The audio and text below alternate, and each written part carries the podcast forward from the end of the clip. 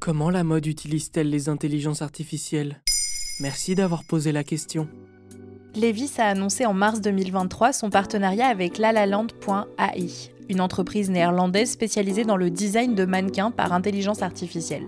Dans un autre épisode, Maintenant vous savez explique comment reconnaître des images générées par IA, mais sur le site lalaland.ai, les images des mannequins virtuels ressemblent à s'y méprendre à de véritables humains. Le but avancé par Levis, plus d'inclusivité et une meilleure représentation de tous les corps. Mais l'utilisation des IA dans la mode suscite des inquiétudes. Lesquelles? Comme dans d'autres domaines où les intelligences artificielles sont de plus en plus performantes, les arts, la rédaction de contenu, l'analyse de données, les employés de ces secteurs s'inquiètent pour l'avenir de leurs emplois. Levis avance l'argument de l'inclusivité des corps pour l'utilisation des IA. Dans un communiqué du 23 mars 2023, la marque explique plus tard cette année, nous prévoyons des tests de cette technologie en utilisant des modèles générés par l'IA pour compléter les modèles humains, augmentant ainsi le nombre et la diversité de nos modèles pour nos produits de manière durable. La façon dont la marque de jeans fondée en 1853 utilisera cette technologie reste obscure. Mais sur le site de NBC News, Sean Grain Carter, un enseignant de gestion d'entreprise de mode à la Fashion Institute of Technology à New York, dénonce. Lorsqu'il faut engager un mannequin, réserver une agence, faire appel à un styliste, le maquiller, le nourrir sur le plateau, tout cela coûte de l'argent.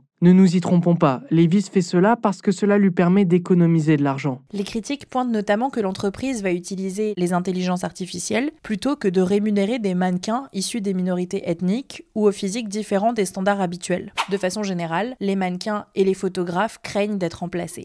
Le tollé provoqué au sein du monde de la mode a été tel que Levis a dû intervenir. L'IA ne remplacera probablement jamais totalement les modèles humains. Moyennement rassurant.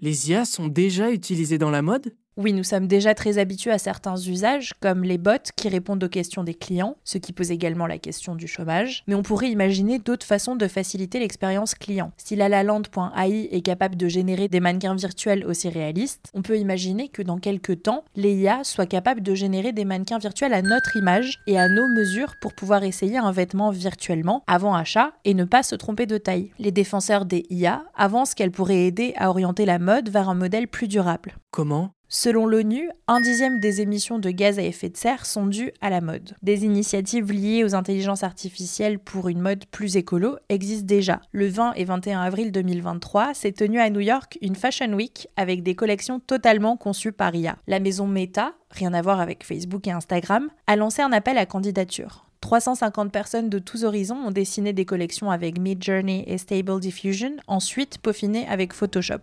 À la place des défilés, des projections ont eu lieu avec des mannequins hyper réalistes, des décors délirants à base de dinosaures, plages de sable et serres fleuries. Trois lauréats sélectionnés par un jury de géants de la mode réaliseront ensuite, en vrai, une partie de leur collection. À une époque où de plus en plus d'influenceurs et de jeunes ne veulent pas être vus deux fois avec la même tenue sur les réseaux sociaux, on peut imaginer que dans le futur, l'utilisation des vêtements virtuels pourrait limiter l'impact environnemental de la mode. Voilà comment la mode utilise les intelligences artificielles. Maintenant, vous savez, un épisode écrit et réalisé par Antonella Francini. Ce podcast est disponible sur toutes les plateformes audio et si cet épisode vous a plu, n'hésitez pas à laisser des commentaires ou des étoiles sur vos applis de podcast préférés.